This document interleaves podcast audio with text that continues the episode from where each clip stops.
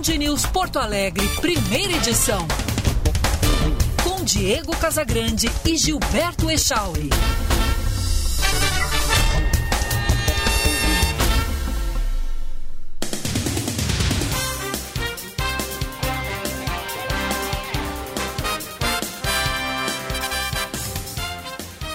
Nove e trinta e quatro. Bom dia, está no ar o Band News Porto Alegre, primeira edição. Eu sou Diego Casagrande, ao lado do Gilberto Echauri. Nós vamos juntos pela próxima uma hora, num ponta a ponta Brasil-Estados Unidos. Eu aqui de Orlando, na Flórida o Gilberto Echauri em Porto Alegre, no estúdio da Band News. Aqui amanheceu um dia de tempo fechado, céu nublado, teremos chuva durante todo o período aqui na região de Orlando. Temperatura neste momento em 10 graus e a máxima será de 14 graus. Echauri, bom dia. Bom dia, Diego Casagrande. Bom dia para os nossos queridos ouvintes. Que saudade de uma máxima de 14 graus, hein? Para hoje aqui em Porto Alegre, a máxima prevista é de 37. Tá bom para ti, Diego? Espetáculo. Aproveita esse calorzinho aí. Aproveita, Charles. Sim, eu estou aproveitando. Aqui tem um ar-condicionado ligado no 12 aqui atrás de mim. Estou aproveitando ao máximo. Muito bem, abrimos o programa com as manchetes.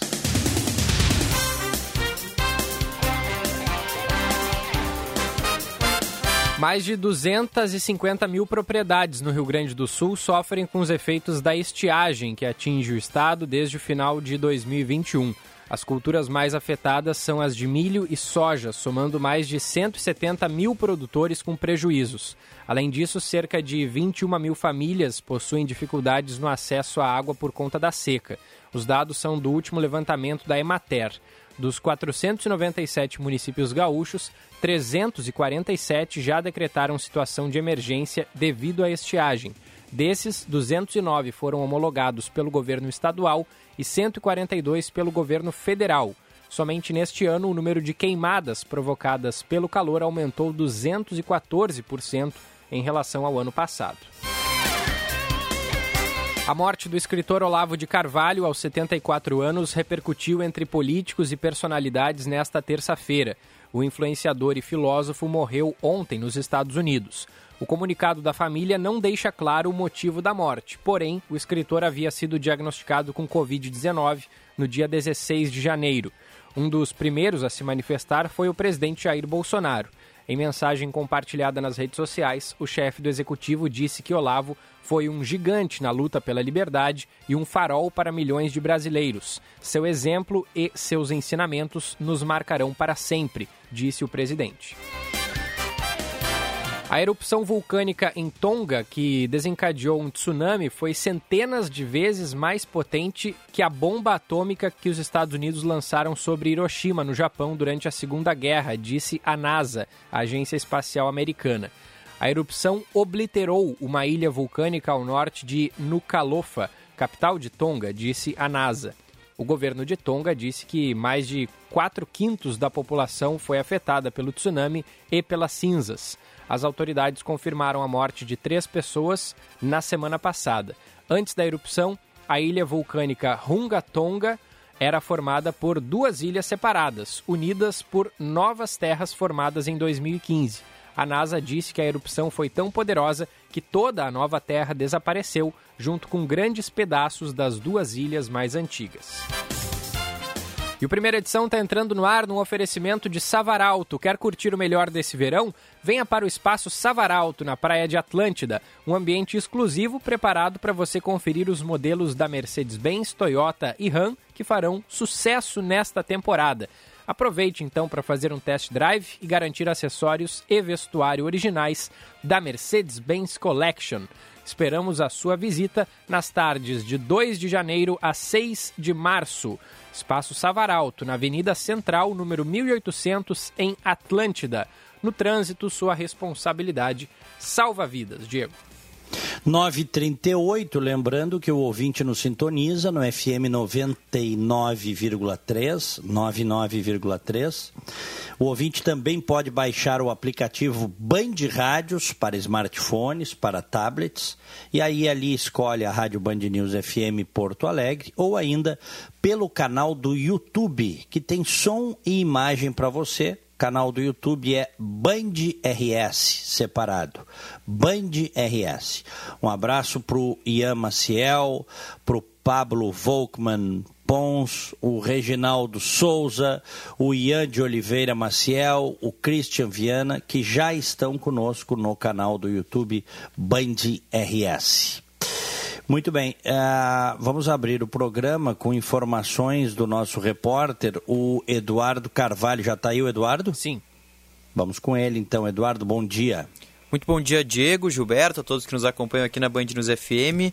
A gente fala sobre o noticiário policial por aqui, Diego, porque a Polícia Civil Gaúcha identificou os autores do homicídio ocorrido na Orla do Guaíba no dia 16 de janeiro, a morte de Felipe Moraes da Silva, de 33 anos. Ele que veio da Serra Gaúcha, estava com a namorada e uns amigos na Orla do Guaíba e acabou sendo assassinado a facadas no dia então 16 de janeiro. A Polícia Civil conseguiu identificar três homens, três vendedores ambulantes da Orla. Um deles foi quem deu a facada. Ele tem 26 anos e possui antecedentes por posse de drogas e também por receptação. Os outros dois homens, um foi identificado, tem 33 anos, antecedente por desacato, e o outro tem 44 anos, sem antecedentes. Os três já prestaram depoimentos, uh, não, foi, não houve nenhum pedido de prisão preventiva por parte da Polícia Civil, porque os policiais entendem que não há motivo para isso nesse momento. Eles foram solícitos, estão, estão ah, auxiliando, colaborando com a investigação, então, portanto, não será necessário essa prisão preventiva. Relembrando o caso, Diego, o Felipe Moraes da Silva, vítima, estava acompanhado, portanto, da namorada, veio da Serra Gaúcha, estava conhecendo a Orla do Guaíba, e aí na madrugada do dia 16, na verdade no amanhecer, já eram por volta das 5 da manhã, é, segundo relatos, ele, um dos ambulantes teria esbarrado na namorada de um dos amigos e aí começou uma briga, começou uma confusão e que terminou com a morte do Felipe. A gente tem um áudio da delegada Roberta Bertoldo, ela que está em, uh, encarregada dessa investigação e conta um pouquinho melhor sobre como teve início essa confusão na hora do Guaíba no dia 16 de janeiro um rapaz teria esbarrado numa das meninas e eles então foram tomar satisfação, se gerou uma briga. Esses indivíduos correram, seriam dois, correram, as vítimas saíram atrás, correram até onde estavam as banquinhas de venda ali. Vendedores ambulantes perguntaram o que estava acontecendo, que era para parar com aquilo, as vítimas teriam se voltado aos vendedores e ali discutido, iniciado uma, uma briga, enfim, de socos entre eles, né? Então, eram três vendedores ambulantes, mais quatro amigos, dentre eles a vítima, né? Em dado momento, um dos indivíduos vendedores, né, acabou atingindo a vítima com um golpe de faca Bom, o Felipe chegou a ser socorrido, foi levado ao Hospital de Pronto Socorro da capital gaúcha, mas acabou não resistindo aos ferimentos e ele acabou morrendo, inclusive, é, no domingo. Ele deixou uma filha pequena também. E, bom, sobre esses três homens agora que foram identificados, Diego, ao longo dessa semana, a Polícia Civil vai terminar o inquérito, vai ouvir novas testemunhas para aí sim indiciar os três. Um deles será indiciado por homicídio doloso e os outros dois por, uh, por danos nas outras pessoas, né? na verdade por lesões corporais nos amigos da vítima, nos amigos do Felipe. Então a gente vai seguir acompanhando, muito provavelmente ao, ao longo dessa semana a gente vai ter o fechamento dessa investigação por parte da Polícia Civil agora com os autores já identificados. O Eduardo, ele foi esfaqueado pelas costas, né? Exatamente. Exatamente. É. Esse, esse é daqueles casos assim que a gente tem que refletir, né? O, o, rapaz, esse era lutador, inclusive. Ele era faixa preta de uma luta oriental, já tinha ido, pelo que eu li, né? Já tinha participado de torneios no exterior. Diz que, pelo que dizem os relatos que eu li nas reportagens e ouvi, você deve estar por dentro, que era um cara muito da paz, assim, não se envolvia em rolo tal. Mas nesta madrugada acabou se envolvendo numa briga na orla. Né? Isso, perfeito. Ele era de Paraí, na Serra Gaúcha. era farmacêutico, como tu mencionou, Diego, ele lutava artes marciais, mas era tido como uma pessoa muito calma, assim, ele inclusive tinha um filho de dois anos de idade, né, que agora uhum. fica sem o pai. É, e teve, e teve há alguns anos uma tragédia pessoal, a esposa morreu num acidente de carro, né? Isso, em 2017. E, é, e os relatos são de que ele, ele enfim, um, um, excelente pai e tal, os relatos são esses. Mas aí nessa madrugada houve o um envolvimento nessa briga e em determinado momento alguém o esfaqueou, o apunhalou pelas costas. É aquelas coisas, né? O bom é, a gente não sabe o contexto exatamente, mas uma briga na orla, de madrugada, sabe-se lá com quem, tudo pode acontecer. E aí a gente tem que refletir, né? O grande lance é ficar longe de rolo, né? longe dessas coisas, né? Vê que demoraram, inclusive, para achar o autor, né, das facadas. Agora encontraram, a polícia encontrou, né, Eduardo? Pois é, quase 10 dias, né, Diego, de investigação para é... assim conseguir encontrar os o, autores. O, o, Eduardo, tem algum motivo pelo qual não foi solicitada a prisão preventiva? Segundo a delegada Roberta Bertoldo, não há motivos nesse, nesse início da investigação para que seja solicitada a prisão preventiva, porque normalmente ela é solicitada quando há um risco é, dos, dos autores fugirem, ou eles não estão colaborando com as investigações, ou estão fazendo ameaças. Como a delegada entendeu que eles estão contribuindo nesse momento, que eles não oferecem nenhum risco para familiares da vítima e também para os envolvidos nessa confusão, não há motivo para solicitar prisão preventiva nesse momento na visão da Polícia Civil. É, aí, aí é uma. É, essa visão, né? De se deve, num caso como esse, pedir ou não pedir a prisão preventiva varia de delegado para delegado, né? Eu pediria a prisão preventiva. Pois né? é, por isso que me chamou a atenção, né? Eu também, é. poxa vida, um homem foi morto. Pai é, de um menino é. de dois anos de idade. Poxa é. vida. De maneira torpe, né? Esfaqueado Sim. pelas costas. E aí é aquela coisa, né? Que você sabe como é que funciona a justiça brasileira e como é que funciona o enfoque da justiça brasileira e, e, e, da busca pela justiça. Nesse caso aí nós estamos falando de polícia. O próprio entendimento da polícia civil é de que, tipo assim, ah, ele tem residência fixa, já sabemos quem é, ele depôs, está colaborando, deixa solto. Eu não acho correto isso, né? Eu não acho correto isso. É por isso que o Brasil. essa é uma das coisas que leva o Brasil a ser o país, na minha opinião, da impunidade. É, pelo menos é, uma preventiva no início do processo deveria ter. Né? Pois é, ainda mais considerando que demorou para identificar os autores, né? Não foi claro, algo fugiu, um né? dia depois. Pois é, exatamente. Tá ajudando, tá ajudando depois de ser encontrado dez dias depois, aí tá ajudando. É. É?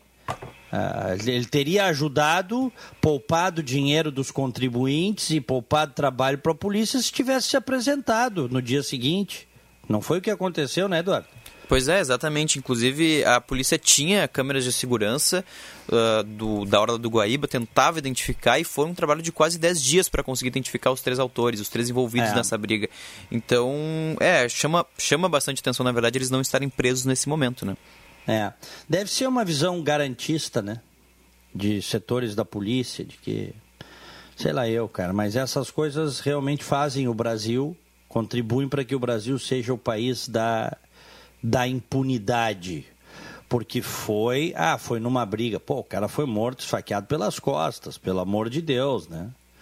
Então, bom, vamos acompanhar aí. Importante que uh, o autor principal desse, eh, desse assassinato torpe, cruel, na orla do Guaíba foi identificado. Tem o nome dele ou não divulgaram o nome dele? Eduardo? Não, a Polícia Civil não divulgou o nome dos três envolvidos, Diego. É, tá aí outra coisa que, que eu também não consigo entender, e não é o primeiro caso, né? Volta e meia, casos assim de repercussão, casos que chocam a opinião pública, a polícia está nessa agora de não divulgar, sabe?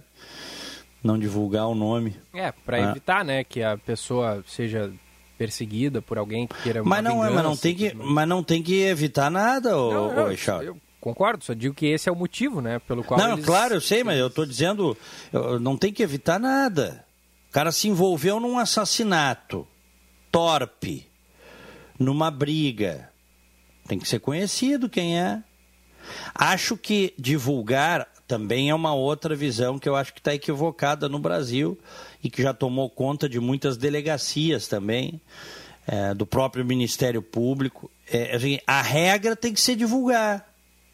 A regra tem que ser essa. A exceção, caso a caso, você analisa se divulga ou não.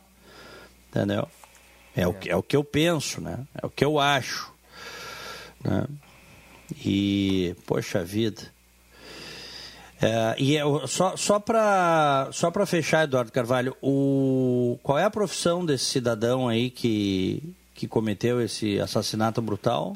Os três foram identificados como vendedores ambulantes da Orla. Eles estavam trabalhando no dia ali na hora do Guaíba, vendiam, se eu não me engano, até na minha conversa com o delegado, ela mencionou que eram bebidas. E só que o que deu a facada possuía antecedentes criminais por posse e receptação de drogas. E o outro, uhum. um, um, dos outros três, também tinha antecedente por desacato, também estava trabalhando como ambulante. E o último homem, que era o mais velho, de 44 anos, não tinha antecedentes, mas também trabalhava como ambulante. Os três estavam trabalhando no local no momento do crime. O que deu a facada é, tu, tu disseste, tem antecedente por posse e receptação de drogas, isso? Isso, é o mais jovem, de 26 anos. 26 anos, tá certo. Tá bem, é, obrigado Eduardo Carvalho. Valeu, Diego. Até confirmei agora de novo com a delegada se os nomes vão ser divulgados ao longo da semana, mas a delegada me confirmou que não, que eles não vão uh, mencionar o nome dos três envolvidos. Uhum. É. Aí é o enfoque, né? Que cada delegacia dá, cada delegado dá. Obrigado. Qualquer nova informação ou outro assunto que você tiver aí, linha aberta para você. Valeu, abraço para vocês, bom programa. Abraço. Outro. o, o Echauri, hum. Essas coisas, eu, eu não consigo entender isso, né? E essas coisas para mim fazem o Brasil ser um país de terceiro mundo, sabe? O cara matou, não teve a prisão pedida pela polícia, a preventiva, ou ainda a temporária que fosse, tá? que é menor, é menos tempo, e não tem o nome divulgado. Daqui a pouco nós vamos achar que ele é a vítima, cara. É. Fico imaginando os familiares da vítima de fato, né? O pequeno certamente ainda não entende tudo, mas logo mais, quando ele for um pouquinho maior, né? Hoje ele tem dois anos, ele vai, vai entender e certamente ele vai ficar bastante revoltado com né, quem matou o pai dele tá solto por aí, nem, nem teve a prisão solicitada. Uhum. É. Vamos em frente. 9 horas 50 minutos, 11 graus aqui em Orlando. E aqui em Porto Alegre, 30. Olha só, Diego, o Nebias manda aqui, ó, diz que terminou ontem o The Man in the High Castle. E ele diz o seguinte: te confesso que o final foi bem decepcionante. Parece que fizeram a facão. É. Me lembrei, se fala muito isso em Glorinha, né? Fiz a facão, isso. tal coisa. É, eu não gostei também. Eu, eu acho que a última temporada do The Man in the High Castle é, foi. Eles ficaram sem saída e acharam um final bobo, sabe? Hum. Ficaram sem saída. Sabe quando a série começa bem, primeira e segunda temporadas ótimas, e depois eles, os roteiristas não sabem como como sair daquilo, como dar um final bacana, sabe? Muito comum isso, né? É muito comum, comum, muito comum. Essa série é baseada no livro O Homem no, no Castelo Alto, do Philip Dick, né? que é um grande escritor americano, já falecido, e que criou grandes obras de, uh, de ficção científica, né? Com, com um teor muitas vezes filosófico, social, autoritarismo, realidades paralelas, estados alterados de consciência. é, o cara, o cara era um, era um talento. Tem um filme com o Tom Cruise, que é baseado numa obra dele, Minority Report, não sei se tu visse. Não, não vi. Tu deves ter visto, hein, cara? Será? Eu acho Muito que famoso. sim. Como é que é o nome? Fala aí. Deixa eu ver em português, cara, como é o nome. É, eu acho que é Minority Report mesmo, deixa eu ver aqui.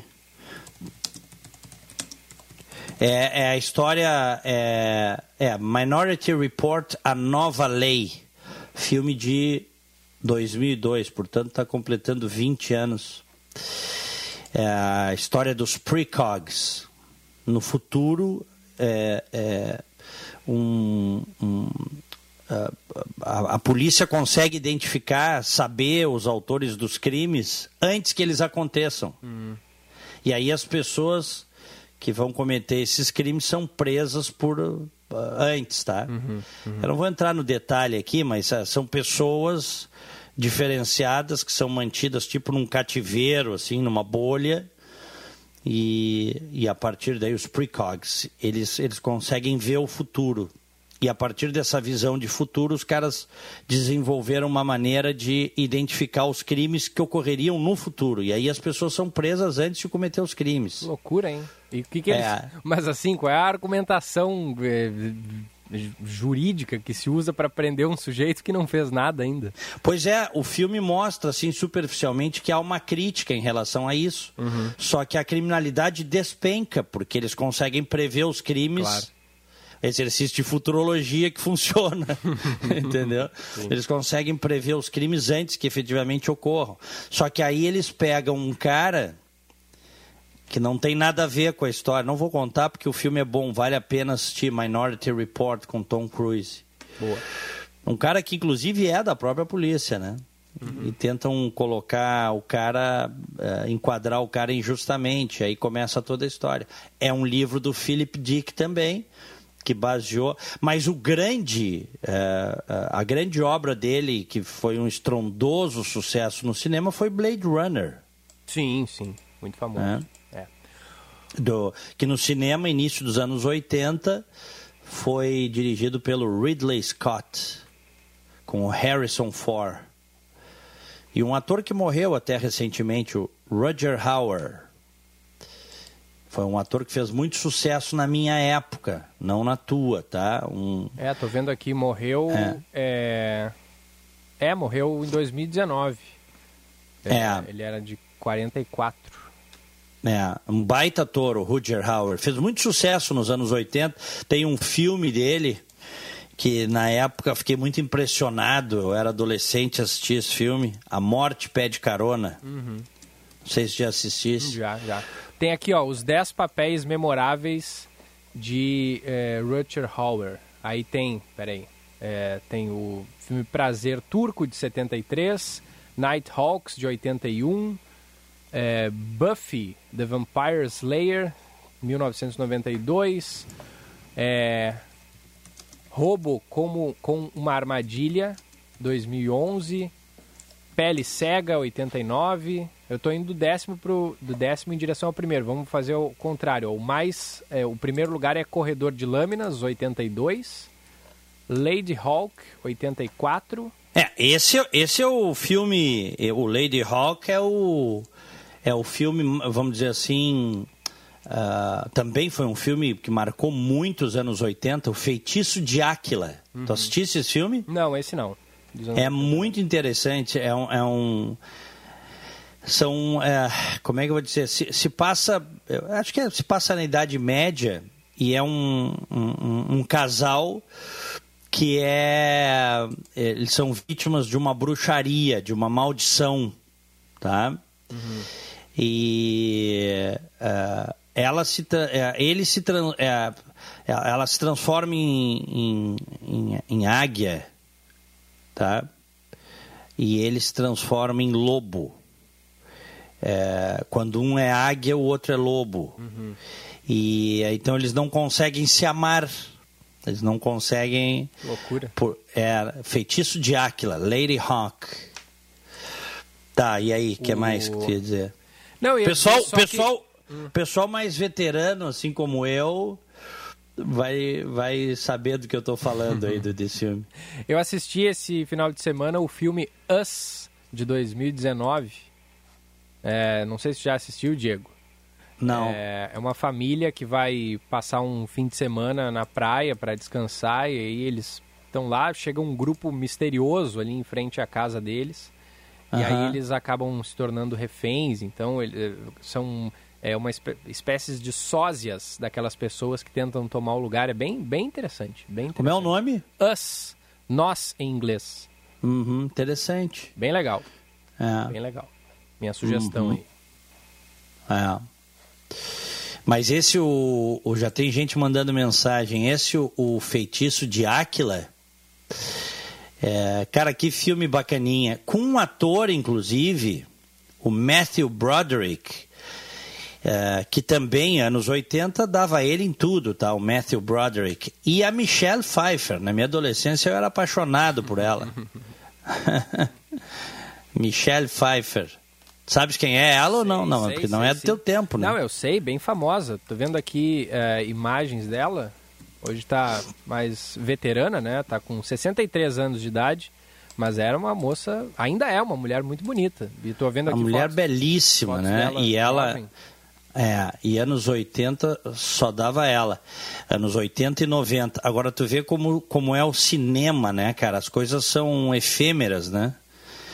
Essa mulher e o próprio uh, uh, Matthew Broderick, eles faziam estrondoso sucesso. Os filmes deles eram sempre sucesso, mas foi uma coisa que durou assim 15, 20 anos. Depois começaram a fazer filmes que, cuja bilheteria não foi boa, não tem mais convite para fazer cinema, entendeu, Charles? Uhum, uhum. É. é porque o cinema é uma indústria baseada, tá? É, é uma indústria do entretenimento, uma indústria bilionária baseada em venda, em grana, em audiência, ok? É. Então, se o cara não não, não, não leva a gente para o cinema, hoje o streaming, né? Se o streaming não tem os, os, filmes hoje estão sendo lançados no cinema e no streaming.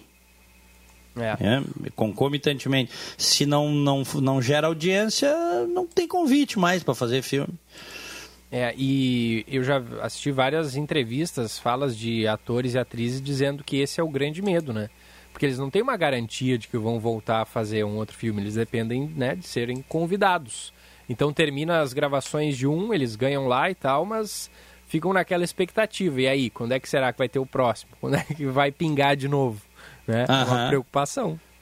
É, é isso aí. É. A Ana está dizendo que assistiu Blade Runner no extinto Cine ABC, ali na Venâncio Aires, em uma sessão da meia-noite. A gente era feliz e sabia. Isso é que ela está lembrando, a Ana, é muito verdadeiro. A gente ia nas sessões de cinema meia-noite em cinemas de rua, Echauri. Que loucura, não peguei, infelizmente, essa época. Cara, era legal. O Baltimore ali na, no Bonfim, o Sala Vogue na Independência, o ABC na Venâncio, que ela está dizendo. Acho que um dos últimos filmes que eu assisti no Cine ABC foi nos anos 90, O Máscara, com o Jim Carrey. Ah, legal, legal demais. Fui assistir com uma amiga minha ali no ABC, aí fim de tarde. O Máscara, tô vendo aqui, ó, de 1994, eu tinha recém saído da faculdade. A gente ainda existiam cinemas de rua e já estava já tava, né, é, decadente assim, os cinemas começavam a surgir com força nos shoppings. A, a, degradação da segurança pública levou as pessoas a se amontoarem nos shoppings, né? Uhum. Então, o comércio de rua foi, foi perdendo força, cinemas de rua, a própria noite de rua. Eu sou da época que a gente que tinha barzinhos, nos, todos os bairros tinham seus barzinhos de rua, sabe, Chau? Sim. Hoje está Hoje mais isso- ali na Cidade Baixa. É, hoje isso é- Bonfim. Isso, hoje isso é raro e onde tem é muito concentrado, né? É, é. No centro tem ali naquela parte da, da Rua da Praia, depois da Praça da Alfândega, ali tem uns barzinhos, que ali é uma área mais segura do centro, né? É. Tem ainda. Bom, deixa eu dizer uma coisa, sabes que eu recebi tanta mensagem legal, tanta mensagem bacana ontem, é, através principalmente do meu Instagram. Quem quiser seguir lá é arroba Diego Casagrande, o meu Instagram.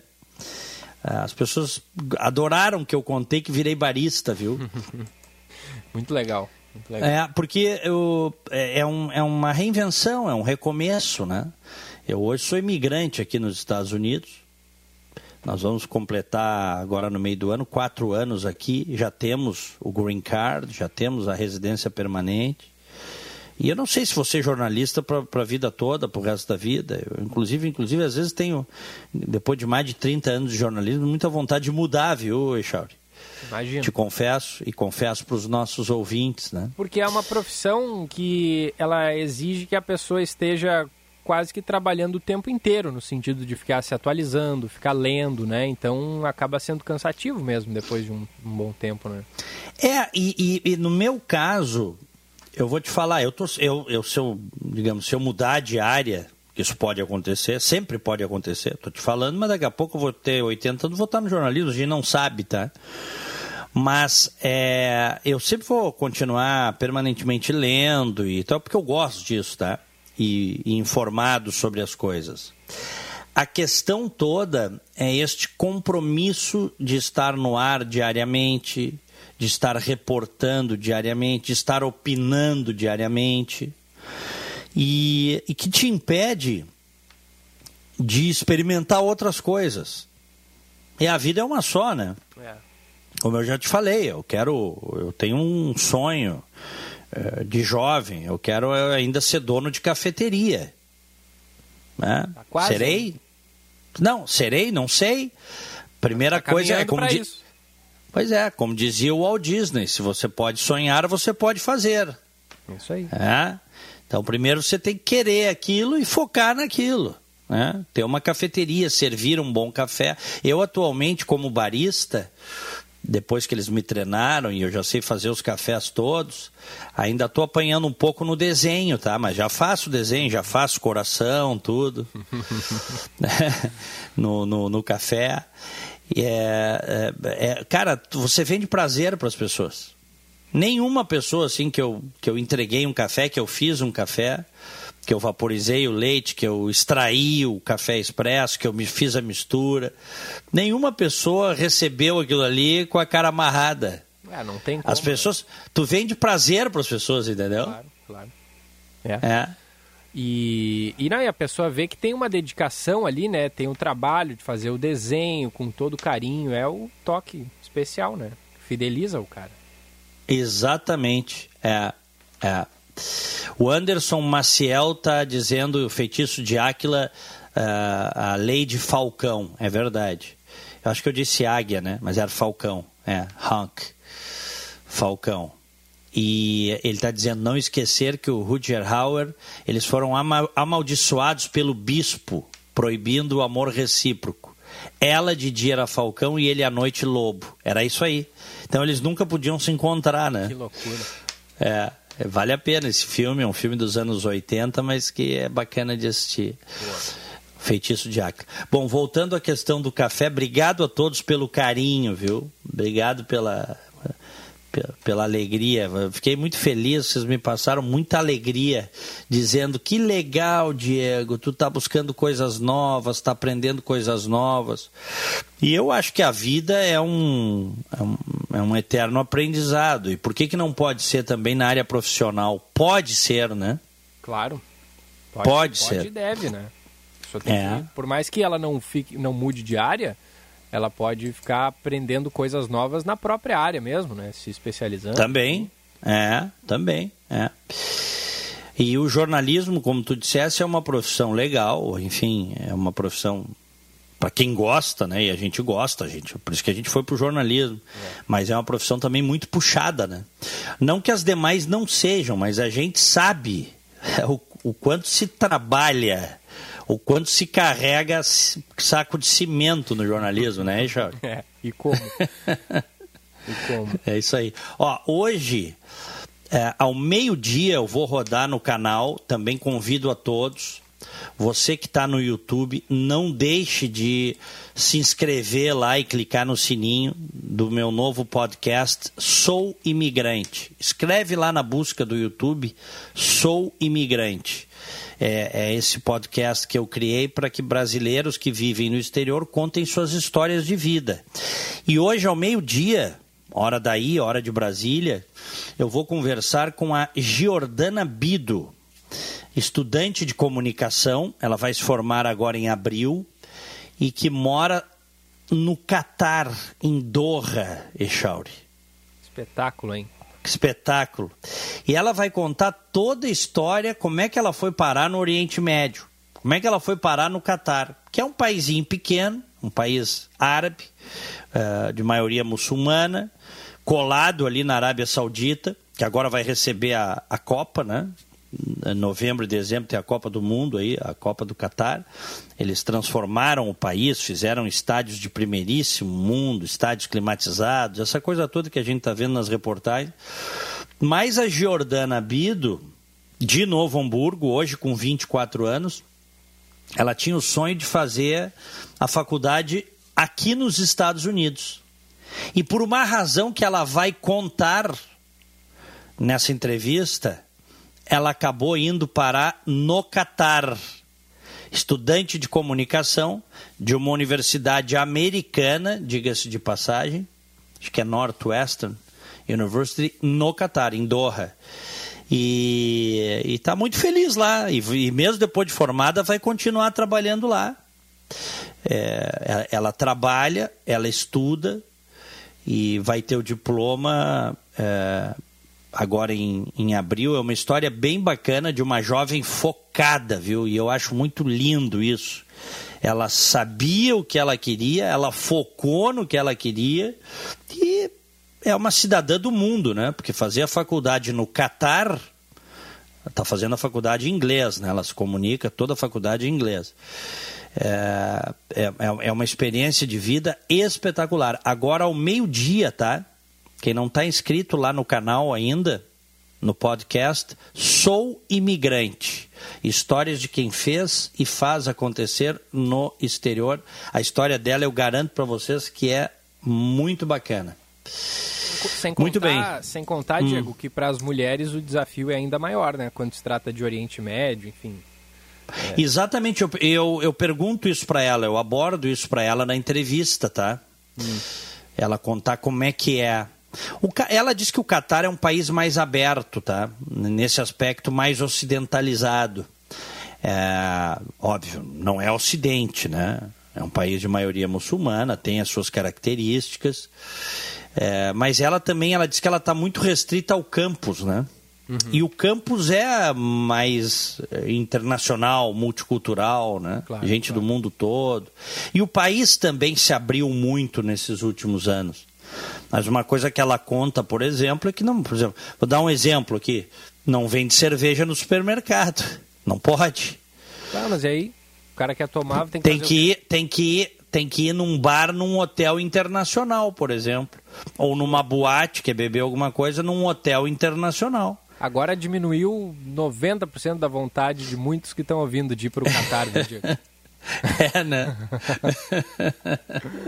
é verdade. Olha só, Diego, a Júlia manda mensagem dizendo aqui, ó, eu morava no Passo da Areia e íamos a pé até a Cristóvão, ali no Cine Astor, à noite.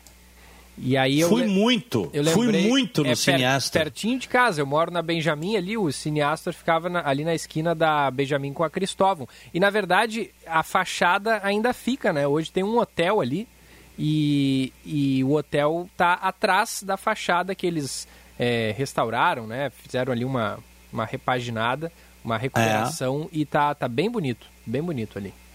Uh, um dos tantos filmes que eu fui assistir no Cineastor, ET, o extraterrestre. Ah, boa, boa. Isso aí é um clássico. Minha mãe né? me levou para ver ET. Que legal. Cineastor, era muito legal o Cineastor.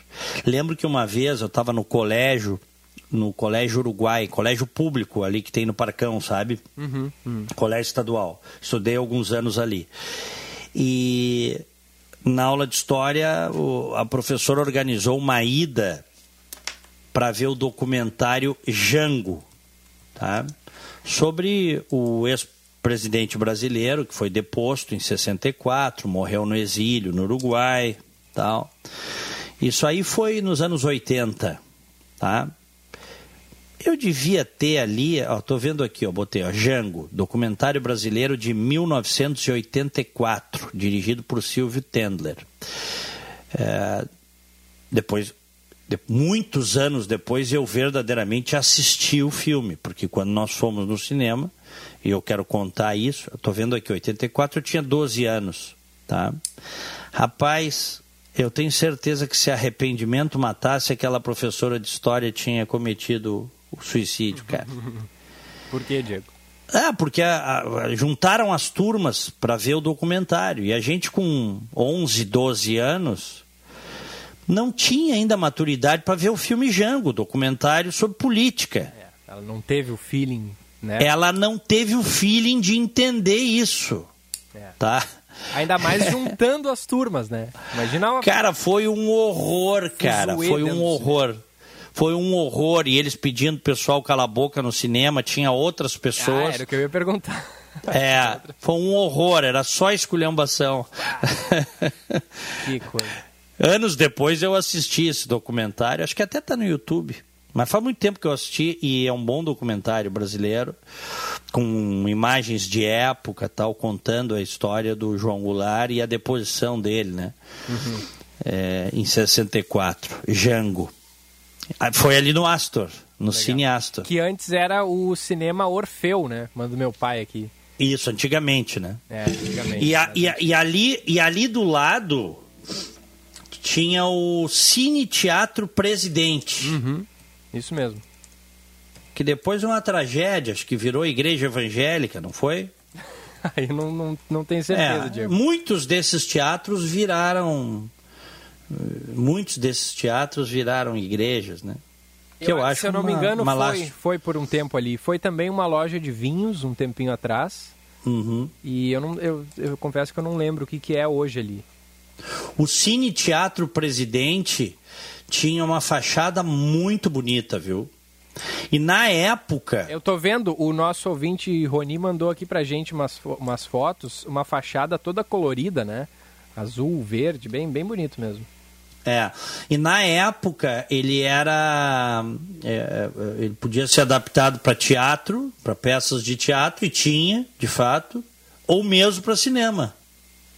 Uhum. Então, na sua época, foi um negócio que marcou, né? É.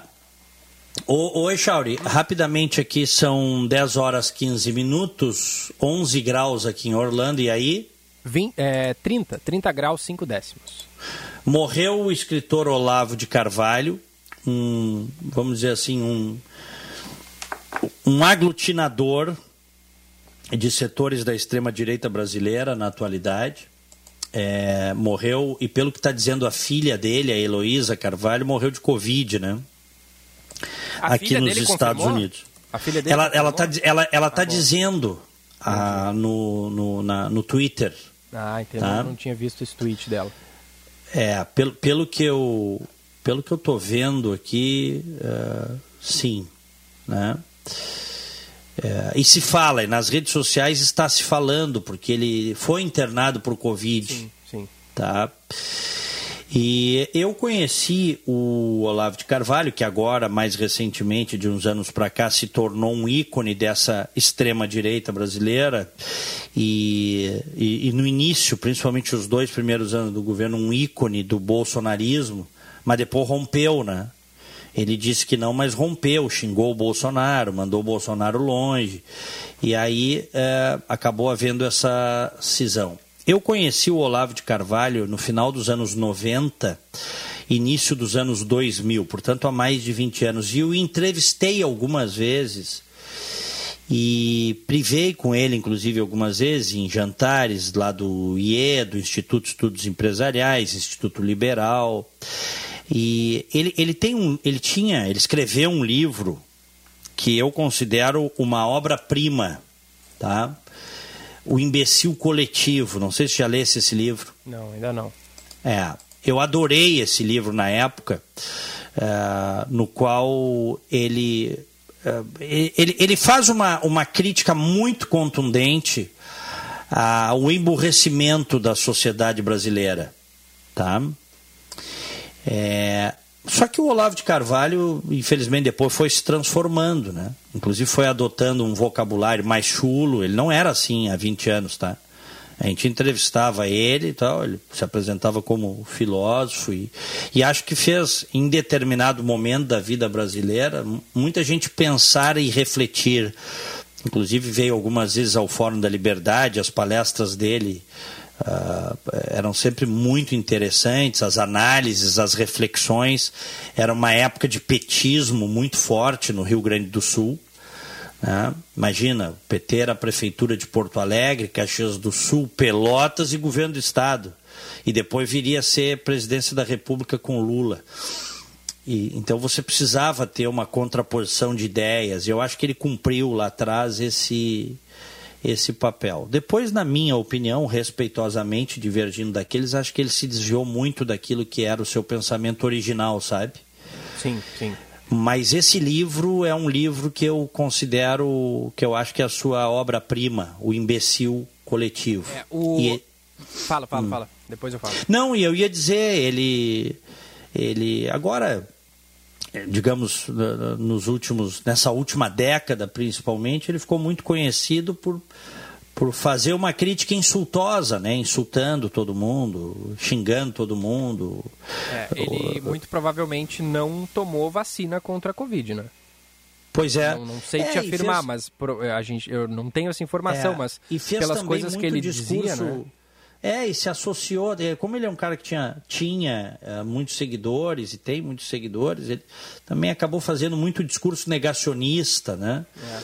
Eu lembro de uma fala dele que correu aí nas redes dizendo que a, a coisa da Covid era uma grande conspiração né, para controlar as pessoas, tal, com o que eu definitivamente não concordo e acho que isso acabou é, desinformando muita gente, levando muita gente a fazer escolhas equivocadas, de não se proteger, enfim, né?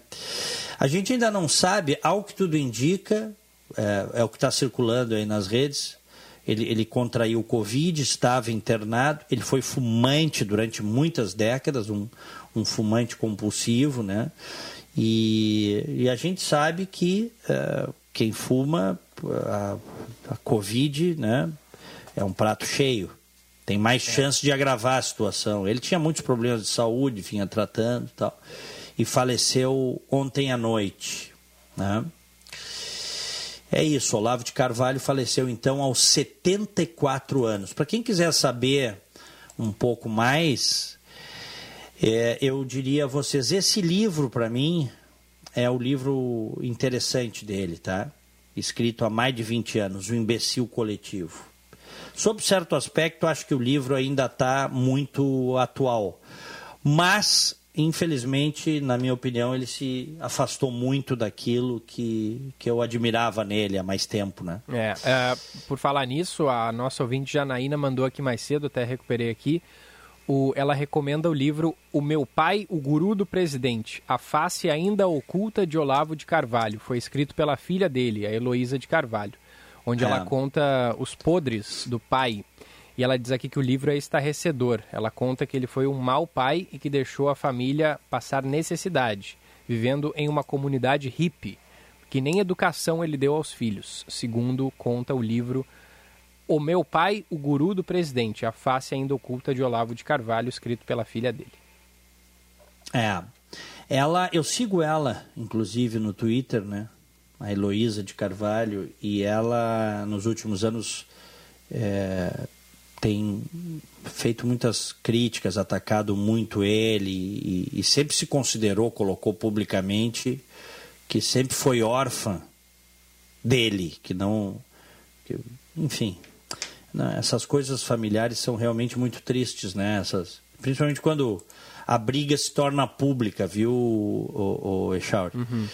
Tô até Eu vendo, acho isso muito triste. Tô vendo aqui o tweet que ela fez, né? Ela diz uhum. o seguinte: no dia que o Olavo, ela não chama ele, não chamou ele de pai, né? No dia que o Olavo postou que não tinha uma morte por Covid, perdi uma querida amiga que era viúva e deixou três crianças com menos de 10 anos órfãs. Olavo morreu de Covid. Não tem como eu sentir grande tristeza pela morte dele, mas também não estou feliz, sendo sincera comigo e meus sentimentos. Os patrões negacionistas não quiseram afastá-lo do trabalho, empregada afastá-la do trabalho. É... Ah, não, é que aí é de um outro assunto. Aqui foi um tweet que ela postou. Ah, não, ela tá falando da, da, da, da amiga que morreu e deixou três uhum. filhos. Os patrões negacionistas não quiseram afastá-la do trabalho. Empregada doméstica pegava condução e pegou Covid. Eu ainda a aconselhei, uns cinco dias antes dela pegar Covid, a se demitir. Mas quem iria sustentar as crianças? Pois é. É. E como essa, tem milhares de histórias, né?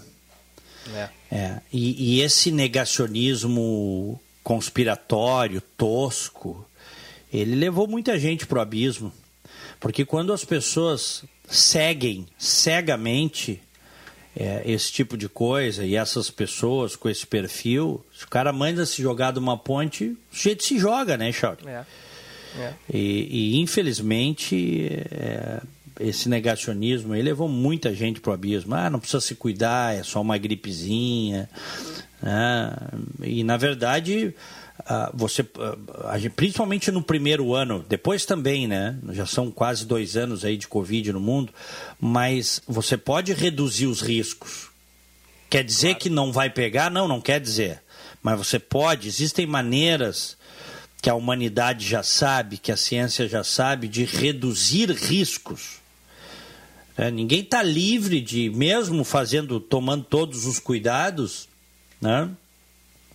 É, ser contaminado, mas espalharam muita mentira né, sobre o vírus, dizendo que as pessoas não precisavam se cuidar e que se tivesse era só tomar cloroquina e vermectina, umas coisas absurdas assim, sabe? Que a ciência, olha, parece mentira que hoje ainda tem é, essas minorias enlouquecidas que falam em cloroquina. Os laboratórios que fazem já disseram que não funciona para a Covid. É, tá comprovado que não funciona e os caras continuam insistindo. É muita doideira. Houve né? uma nota técnica, né? Do Ministério da Saúde do Ministério, defendendo é? a, a hidroxicloroquina. É. Inclusive já tem um abaixo assinado que conta com milhares de assinaturas contra essa nota técnica. Né? Mas é. o... Eu conversei há, há, bastante tempo, no primeiro ano da pandemia ainda, com um médico amigo meu que me disse, Diego, a hidroxicloroquina, ela, ela, ela tem um efeito anti-inflamatório no organismo tá? É, isso é um fato. Eu já receitei para outras coisas, tal. O, o, o, problema é você receitar para Covid, como preventivo de Covid. Não tem nada a ver com preventivo de Covid. Não tem como você. Chega a ser criminoso fazer essa indicação. Porque a ciência já mostrou que esse troço não funciona para Covid. Então, insistir no erro é, é, é, é jogar as pessoas do abismo, sabe? É, é, é, dizer pro cara, não, tu pode atravessar essa estrada aí de olhos fechados que não vem carro dos dois lados, quando passa um caminhão a cada segundo ali, entendeu? É. é. Então, enfim, né? São essas coisas. São hum, 10 horas 26 minutos. Vamos pro nosso bom dia? Opa, vamos nessa. Bom dia! No Band News Porto Alegre, primeira edição.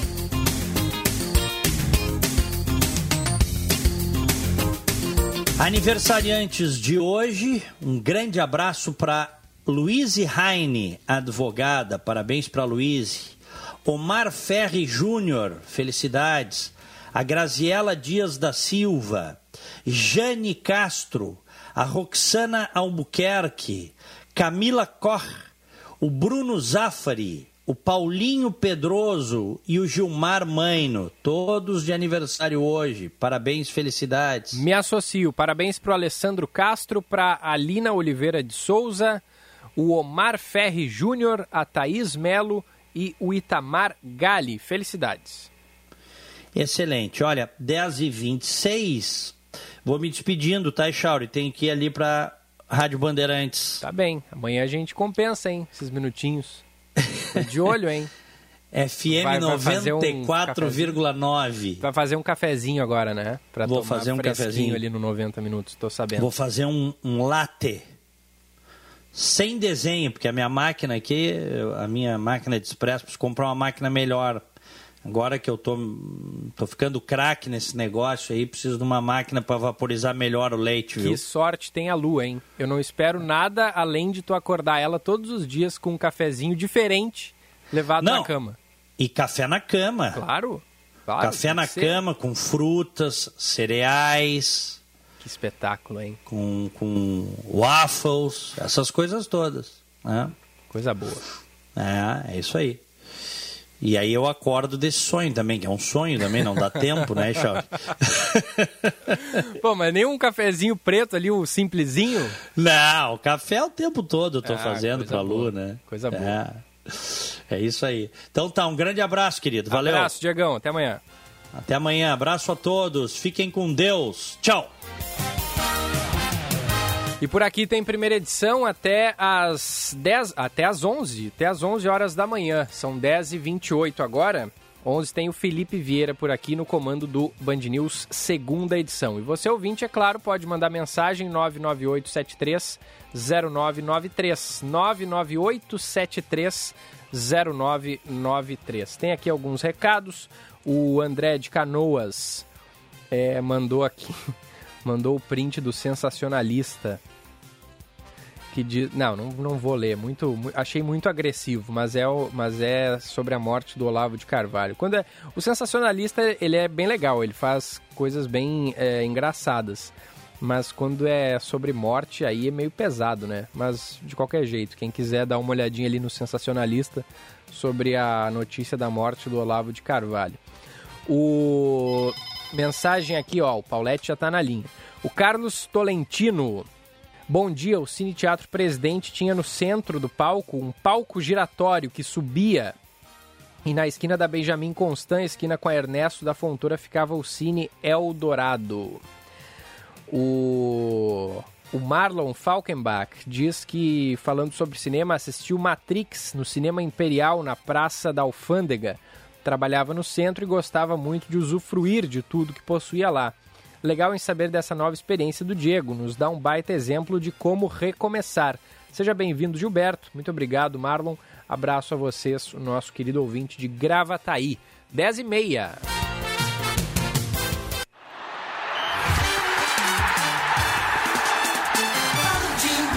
O comentário de Roberto Pauletti. Roberto Pauletti, bom dia. Bom dia, Gilberto, tudo bem? Tudo certinho por aí. Tá vendo o jogo da Copinha? Eu Não. liguei agora, está 3 a 0 30 minutos do primeiro tempo, eu vi os gols. Nossa, Olha, o futebol é muito estranho, né? que loucura. Eu tinha visto quando tava 1 a 0 Não, Mas 3 a tá 0 três foram já. quatro bolas chutadas a gol, três entradas. Que loucura. E o, Vou culpar o Hendrick... goleiro? Não, não vou culpar o goleiro, mas Hum. eh, vou culpar o modelo de jogo do Santos que, que não entendeu que ia jogar eh, contra o, o melhor time da competição, jogou abertinho, tomou e deve perder o jogo. É muito difícil É, reverter é. um 3 a 0 né, Gilberto? É, o menino Hendrick, de 15 anos, foi quem abriu o placar aos 5 minutos do primeiro tempo. E o que, que tu acha desse jogador, hein, Paulette? Estão pedindo ele no Mundial de Clubes já, agora que o Palmeiras vai disputar. Olha, eu, eu vi jogar alguns, por obrigação até quando começaram a falar dele, eu fui vê-lo jogar.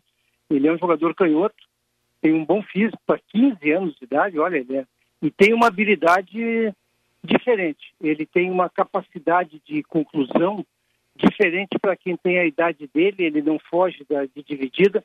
Ele é, ele é, ele tem um, um, defeito da idade. Ele é, ele já está se achando o Neymar.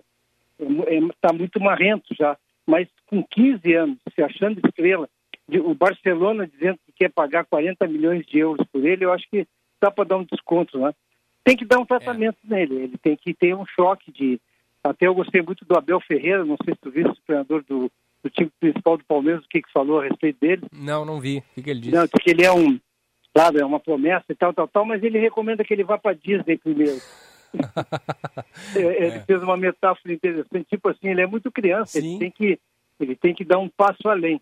É. Agora que ele tem realmente tem as características de um grande atacante, ele tem. É. Só não tem altura, mas ele compensa com velocidade e principalmente uma conclusão muito precisa. Mas com 15 anos, será que ainda não cresce um pouquinho, Paulette? Cresce, Cresce, claro, né? Principalmente com os departamentos de fisiologia fazendo um tratamento específico sobre, sobre eh, eh, principalmente na musculatura, Aham. no desenvolvimento ósseo dele. A gente sabe que isso é mais do que possível, né? E certamente farão isso. Só espero que esse tipo de desenvolvimento eh, da- do organismo não prejudique as suas capacidades básicas, né? A sua habilidade, a sua velocidade. Não deve ser, né? É. Ô, Paulette, amanhã começa o charmoso gauchão, como diria o nosso ex-colega. O que, que, tá, que, que tu acha, Paulette? O que, que dá para esperar aí? Inter e Juventude? é, aliás, Juventude, Inter, Grêmio e Caxias? Olha, eu tenho uma expectativa muito boa de ver o Internacional jogando como o Medina quer. Claro que tem uma tolerância porque ele chegou há pouco, o time ainda não está pronto, porque nenhum de nós imagina que o Internacional vai querer disputar Sul-Americana e Copa do Brasil com o Heitor, com o Bruno Mendes, com o Dourado, com o Lindoso, com esses jogadores que não deram certo e quase rebaixaram o time do ano passado. Então é certo que virão outros jogadores. Mas o modelo de jogo eu espero já ver amanhã. Porque o, Medina que vai jogar com o seu time principal. E, e, então, certamente, aquilo que ele tem falado, de um time que marca forte a saída de, do adversário, que é rápido na transição e que pressiona todo o tempo para recuperar a bola, isso a gente já deve ver amanhã. Porque isso independe muito da qualidade. É muito mais uma execução. Com relação ao Grêmio, o Grêmio não vai jogar com um time de transição dificilmente se poderá fazer alguma avaliação, porque a expectativa que eu tenho, que eu acho que todos nós temos, é jogará no time principal Benítez e Campaz ou Benítez ou Campaz. Isso a gente só vai ver na quarta rodada, Gilberto. É. O que eu ia dizer, o, o Yuri Alberto deve ser vendido mesmo, né, Paulette? Essa é a tendência. É, eu, se fosse internacional, confirmando essa proposta, eu liberaria imediatamente o jogador. Não tem sentido ele ficar aqui bloqueando ah, o acerto do time com um novo perfil de jogador, que será o Cadorini ou o Wesley, provavelmente o Wesley, se tiver em condições. Então não vejo, não vejo sentido do jogador ficar aqui, até porque a gente sabe, imagina que qual será o nível de concentração do, do Yuri Alberto sendo vendido por um time da o Zenit, no caso, não, não é um grande time, mas a expectativa de ir para um novo mercado, certamente ele vai jogar com freio de mão puxado, como a gente diz no futebol. É, esse foi o problema. É, é acontece muito, né? Eu lembro do PP no Grêmio. Isso mesmo. O PP vinha sendo utilizado, sendo que já estava vendido e era claro o assim a falta de, de, de, entrega, né? Às vezes o cara não vai numa dividida, né? Normal, já, né? Já sabe que não vai ficar ali mesmo, né? A expectativa que eu tenho, Gilberto, é amanhã é do Juventude. O Juventude ficou na, na Série A, quase caiu também mas é um time que se reforçou, é um time que tem um bom treinador, um treinador que está fazendo um bom trabalho por onde passa, que é o Jair, Jair Ventura. Então, ó, o Caxias, o Rogério Zimmermann é, é, um treinador que não tem contratações nenhuma. Eu tenho um amigo que é diretor do Flávio Mendes, doutor Flávio Mendes em Caxias, diretor do Caxias, me disse que o Caxias não contratou ninguém. O, o, o Zimmermann deve jogar no seu esquema fechado, mas a expectativa mesmo é o Juventude. Que tipo de que tipo de time nós vamos ver, que o Juventude se reforçou. E ele vai pegar um internacional que ainda não é um internacional que vai jogar o ano inteiro. É, e é uma baita motivação, né? O, o Juventude terminou o ano comemorando quase um título, que foi a permanência na, é, claro. Série A, né? Já dá um bom gás para 2022. Muito bem, Paulette, era isso? É isso, um abraço, até amanhã. Grande abraço, até amanhã, Paulette. 10h36, 31 graus, termômetros subindo, vai a 37 hoje aqui em Porto Alegre, hein? Então prepare-se. Mas a boa notícia é que a partir de quarta ou quinta-feira a gente deve ter o, o início, né, o ingresso de uma massa de ar mais gelado aqui no Rio Grande do Sul. Vai fazer ali com que no final de semana, quinta, sexta, ah, aliás, sexta, sábado, as temperaturas possam chegar a no máximo 30 graus já vai ser um bom alívio, né?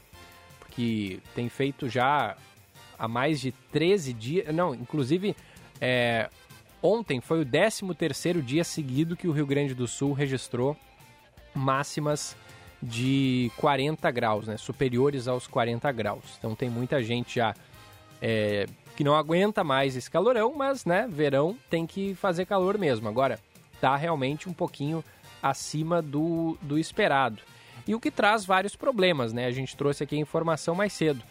Até agora, por causa do calor, aumentou em 214% o número de queimadas aqui no Rio Grande do Sul em relação ao mesmo período do ano passado.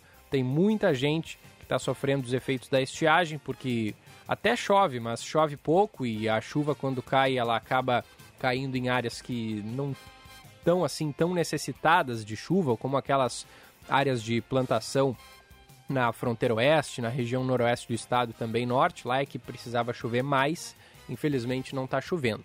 A gente vai trazer o destaque da previsão do tempo daqui a pouquinho, aqui no primeira edição, que lembrando, é um oferecimento de Savaralto. Quer curtir o melhor desse verão?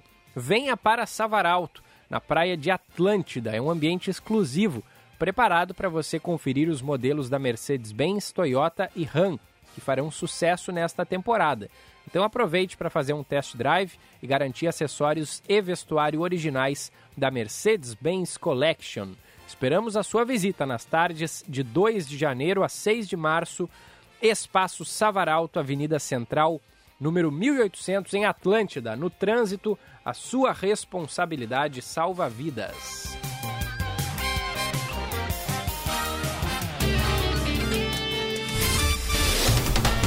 Você está ouvindo Band News Porto Alegre, primeira edição. Hora certa, na Band News FM. Oferecimento Fê Comércio, a força do sistema ao seu lado. 10h39.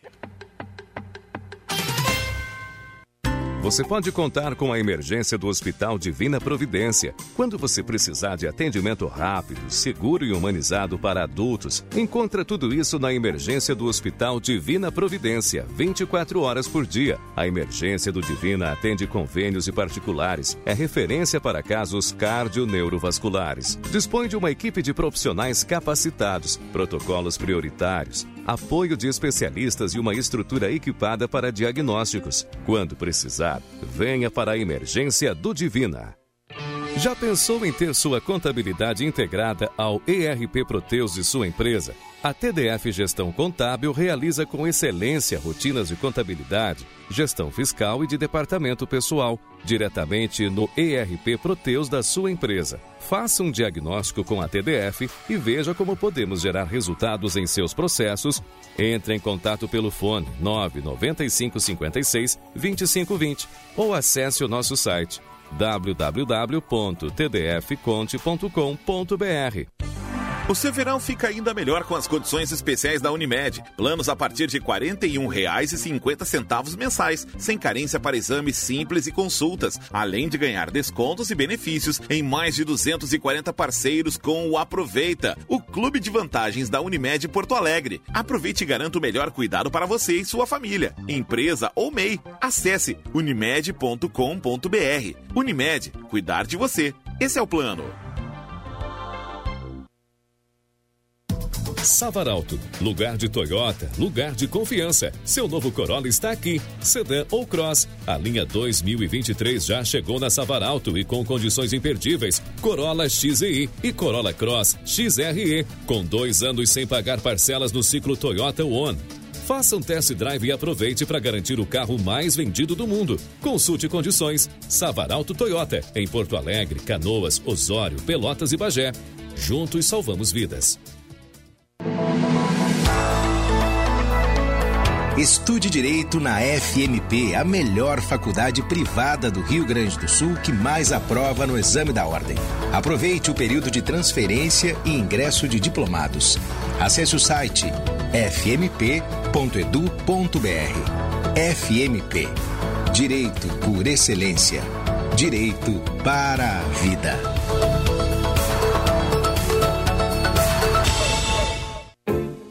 Vinhos. Mais do que vinhos, experiências. Para nós, o vinho é muito mais do que uma bebida. É um estilo de vida. Novas uvas, novos produtores, novas regiões. Te convidamos a viajar conosco para novos lugares a partir de uma bela taça de vinho. Rótulos trazidos com exclusividade para quem gosta de degustar sabores únicos e marcantes. Acesse vmvinhos.com.br, escolha o seu rótulo e viva também essa experiência. Se beber, não dirija.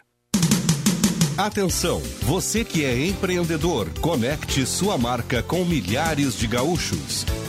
Anuncie na Band RS. Divulgue sua empresa ou produtos em nossos veículos. Aqui você encontra soluções de comunicação para o seu negócio. Junte sua marca com nossos comunicadores e com os veículos da Band RS. Para saber mais, ligue 51 21 0104 14 ou envie um e-mail para comercialrs@band.com.br. certa, na Band News FM. Oferecimento Savaralto Toyota, para quem prefere o melhor. 10h43.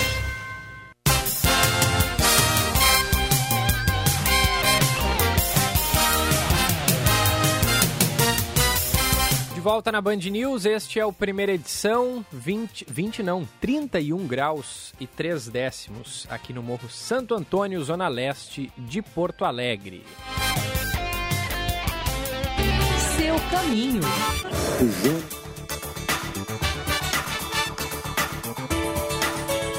E o destaque do trânsito, conta aí, Josh Bittencourt. Trânsito já liberado entre a capital e a região das ilhas depois do içamento do vão móvel. Aliás, foram dois içamentos previstos nessa manhã e agora então trânsito já normalizado. Fluxo intenso na Protásio Alves, próximo à rua Moema, na zona leste da capital, em função de obras no asfalto afetando os dois sentidos. Mais cedo, inclusive, teve atropelamento por ônibus nesse mesmo trecho, o que deixou o trânsito ainda mais congestionado. E por falar em acidente, tem colisão agora envolvendo dois carros na Avenida Bento Gonçalves, bem em frente ao campus de agronomia da URGS, para quem vai em direção ao centro. Enem, histórico escolar ou prova agendada, na Uniriter é só escolher e aprender diferente você ainda ganha uma bolsa de até 100%. Não perca! Gilberto.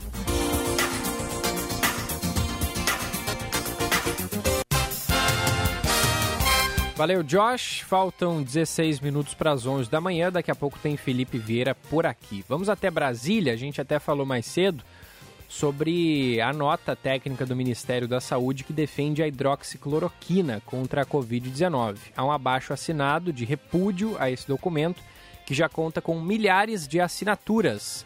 A informação da capital federal chega com o repórter Márcio Rocha. Milhares de assinaturas já foram recolhidas pelo abaixo assinado criado por professores da Universidade de São Paulo, além de outras instituições brasileiras. O texto repudia a nota técnica do Ministério da Saúde que defende o uso da hidroxicloroquina no tratamento contra a Covid-19. Os cientistas afirmam que ficaram perplexos com o documento e que causa enorme preocupação o fato do Ministério estar sob a posse da ideologia da desinformação e principalmente da ignorância. Além de defender a hidroxicloroquina, a nota técnica assinada pelo secretário de Ciência, Tecnologia, Inovação e Insumos Estratégicos, Hélio Angotti Neto, afirma também que não existem evidências de que as vacinas funcionam contra a doença.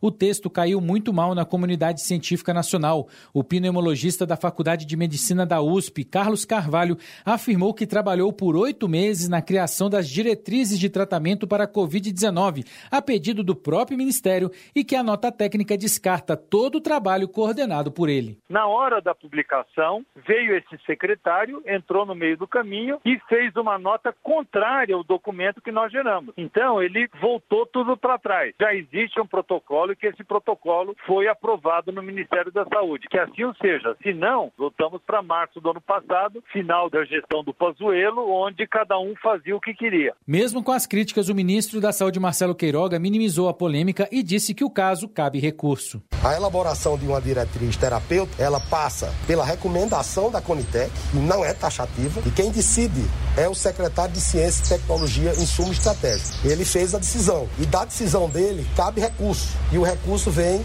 ao ministro. Então, os fatos, eles são mais importantes do que as narrativas. Depois desse episódio, a Associação Médica Brasileira soltou um comunicado criticando o ministro, dizendo que Queiroga desperdiça tempo, endossa tratamentos ineficazes e protela a vacinação, o que causa indignação e temor. Além disso, a Rede Sustentabilidade entrou com uma ação no Supremo Tribunal Federal pedindo, entre outras coisas, a anulação dessa nota técnica e o afastamento de Hélio Angotti Neto do cargo.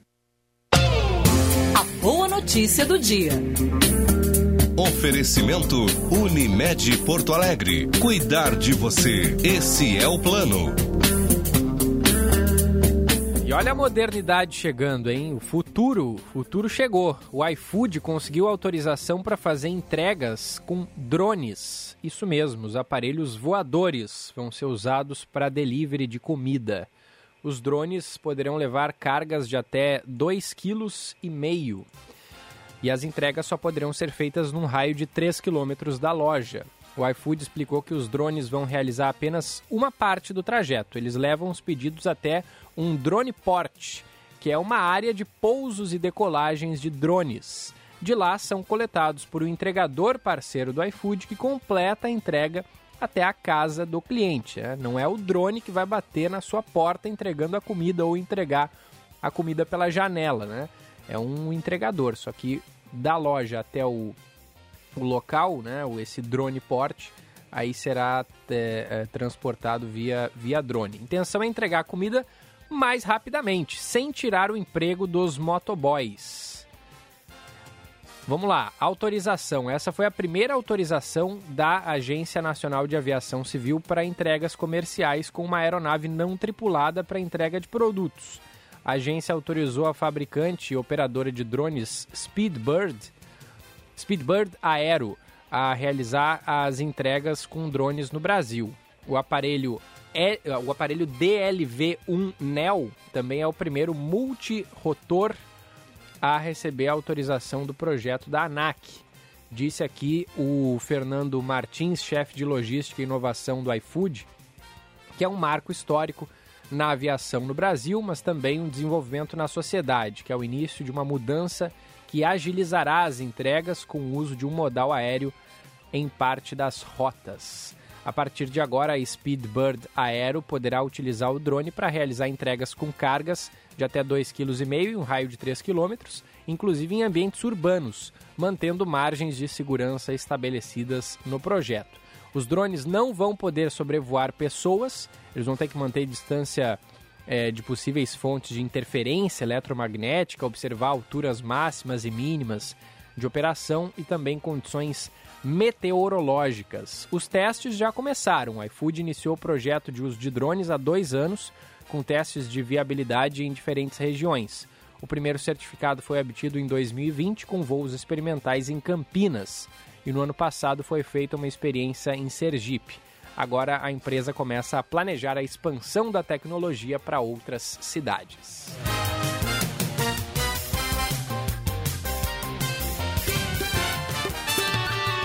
Band News FM, temperatura. Oferecimento Rede Sim, Sim de Lojas Porto Alegre. Sua rede com os melhores parceiros para oportunidades exclusivas. 31 graus, 3 décimos. Feira Brasileira do Varejo vai ser presencial, gratuita e continuará promovendo uma atmosfera de inovação, tecnologia e networking. Garanta já o estande da sua empresa acessando feirabrasileiradovarejo.com.br. FBV 2022, de 24 a 26 de maio, na Fiergues. Curta o melhor do verão em todas as estações. Faça a Unimed com condições especiais. A partir de R$ 41,50 mensais, você faz um plano para você e sua família, empresa ou MEI, sem carência para exames simples e consultas. E ainda tem um ano de prontofone grátis, um serviço de orientação em saúde por telefone. Aproveite e comece a ter hoje mesmo o melhor cuidado. Acesse unimed.com.br. Unimed, cuidar de você. Esse é o plano. Na Unicinos, você pode fazer uma graduação que combina com o seu propósito de vida. Aprenda com atividades práticas a partir de desafios reais e escolha como quer estudar, em cursos presenciais, EAD ou híbridos.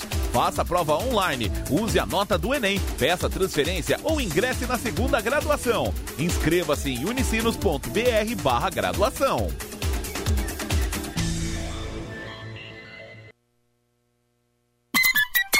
Hora certa, na Band News FM. Oferecimento Fê Comércio, a força do sistema ao seu lado. 10h52. Você pode contar com a emergência do Hospital Divina Providência. Quando você precisar de atendimento rápido, seguro e humanizado para adultos, encontra tudo isso na emergência do Hospital Divina Providência, 24 horas por dia. A emergência do Divina atende convênios e particulares. É referência para casos cardio-neurovasculares. Dispõe de uma equipe de profissionais capacitados, protocolos prioritários, apoio de especialistas e uma estrutura equipada para diagnósticos. Quando precisar, venha para a emergência do Divina. As linhas perfeitas do seu Audi merecem o serviço de funilaria e peças originais. Exija da sua seguradora o serviço de funilaria da Audi Top Car e tenha sua franquia parcelada em seis vezes sem juros. Consulte no fone ou WhatsApp 519 9384 1879. No Insta, arroba topcar.audi. Top Car. Welcome to the top. No trânsito, sua responsabilidade salva vidas. Agora você pode aprender sobre o mercado segurador sem sair da sua rede social preferida. Siga o Sindicato das Seguradoras do Rio Grande do Sul para saber sobre as particularidades, curiosidades, história, dicas e utilidades do mundo dos seguros com uma linguagem simples, didática e divertida. Arroba Sindiceg RS no Instagram e arroba Sindiceg RS no Facebook. Sindiceg RS. Quem faz seguro, preserva.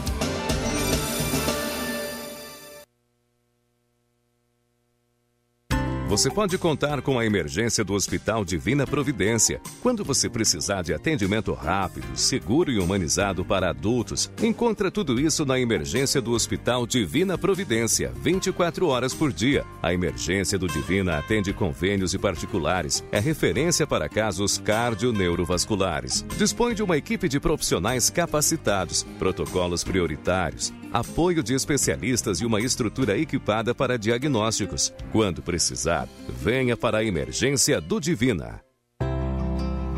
Venha no Tartone desfrutar os deliciosos pratos do almoço Fatile com preço promocional. No fim da tarde, o happy hour com espumante e as irresistíveis brusquetas. E à noite, o inesquecível jantar romântico ou com a família. Tartone Restaurante, italiano de cardápio e alma. Bourbon Country, Galpão Food Hub ou ligue 9 9615 87 84. Para garantir mais tranquilidade para você, sua família ou empresa durante o verão, a Unimed Porto Alegre reforça a presença no litoral norte e Costa Doce. Se precisar, você também pode utilizar o meu médico online. É o verão cheio de vida Unimed. Então aproveite o sol passando protetor solar e não se esqueça de seguir usando máscara, higienizando as mãos e mantendo o distanciamento social. Saiba mais em unimedpoa.com.br. Verão cheio de vida Unimed. Cuidar de você. Esse é o plano. Hora certa, na Band News FM. Oferecimento Savaralto Toyota, para quem prefere o melhor. 10h55.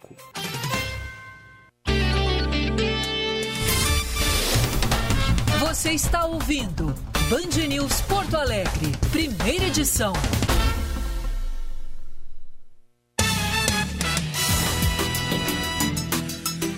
32 graus a temperatura aqui no Morro Santo Antônio, Zona Leste. Esse é o primeira edição. Daqui a pouco tem Felipe Vieira por aqui. Hoje completa três anos do rompimento da barragem da Vale, em Brumadinho. Uma das maiores tragédias do Brasil resultou na morte de 270 pessoas.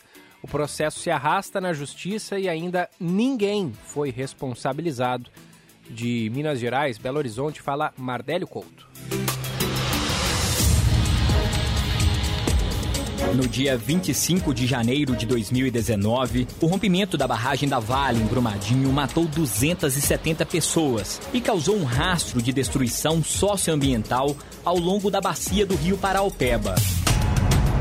Três anos depois, o processo se arrasta na justiça. Depois de uma reviravolta, o processo voltou praticamente a estaca zero na avaliação dos atingidos. Isso ocorreu depois de um entendimento do Superior Tribunal de Justiça em outubro do ano passado de que a ação contra o ex-presidente da Vale, Fábio Schwartzman, e outros 15 funcionários da mineradora e da empresa de consultoria Tuvisud deve ser julgada pela Justiça Federal. O tribunal afirmou que a União tem interesse no processo criminal, principalmente porque o caso tem relação com as atribuições da Agência Nacional de Mineração, responsável por fiscalizar as mineradoras no país.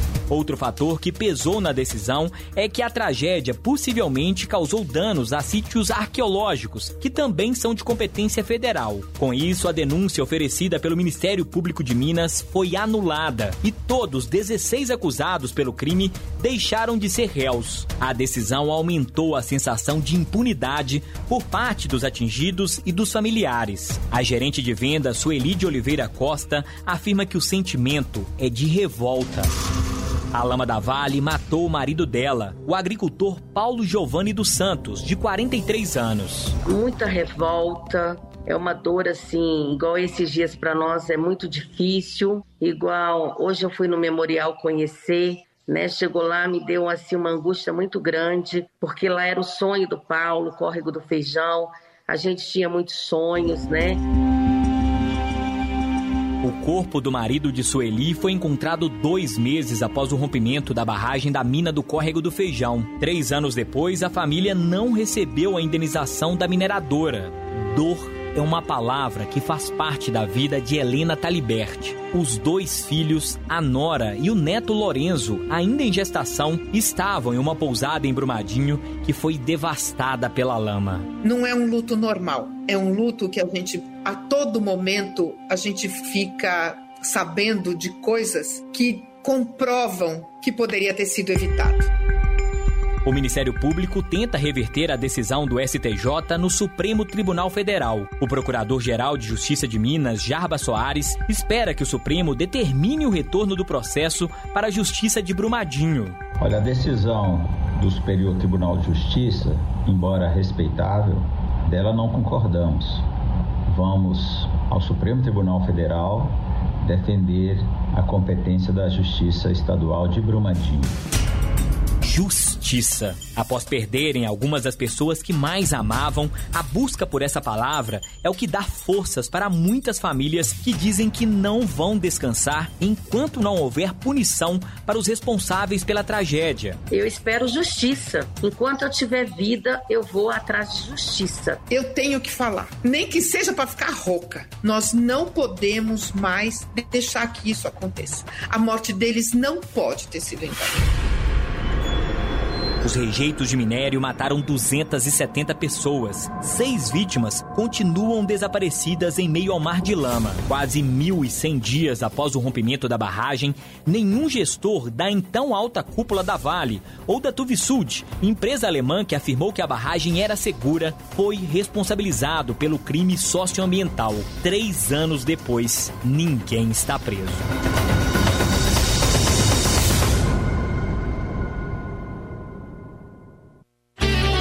Caminho. Tem mais do trânsito. Fala aí, Josh. Trânsito liberado na Serra Gaúcha, na RS 235, no quilômetro 28, em Gramado, onde tinha um caminhão em pane mecânica causando bloqueio para quem fazia o sentido Nova Petrópolis Gramado. Agora então, trânsito já liberado.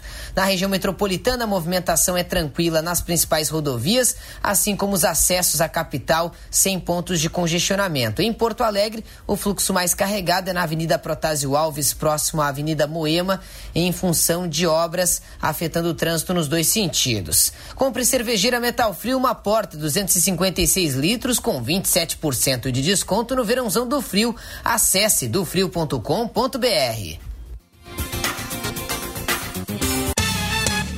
Não há tempo para mais nada. No primeira edição de hoje, vem aí o segunda edição com o Felipe Vieira, a partir das 11. Valeu, muito obrigado pela sua audiência. Tenha uma excelente terça-feira. Você ouviu Band News Porto Alegre, primeira edição.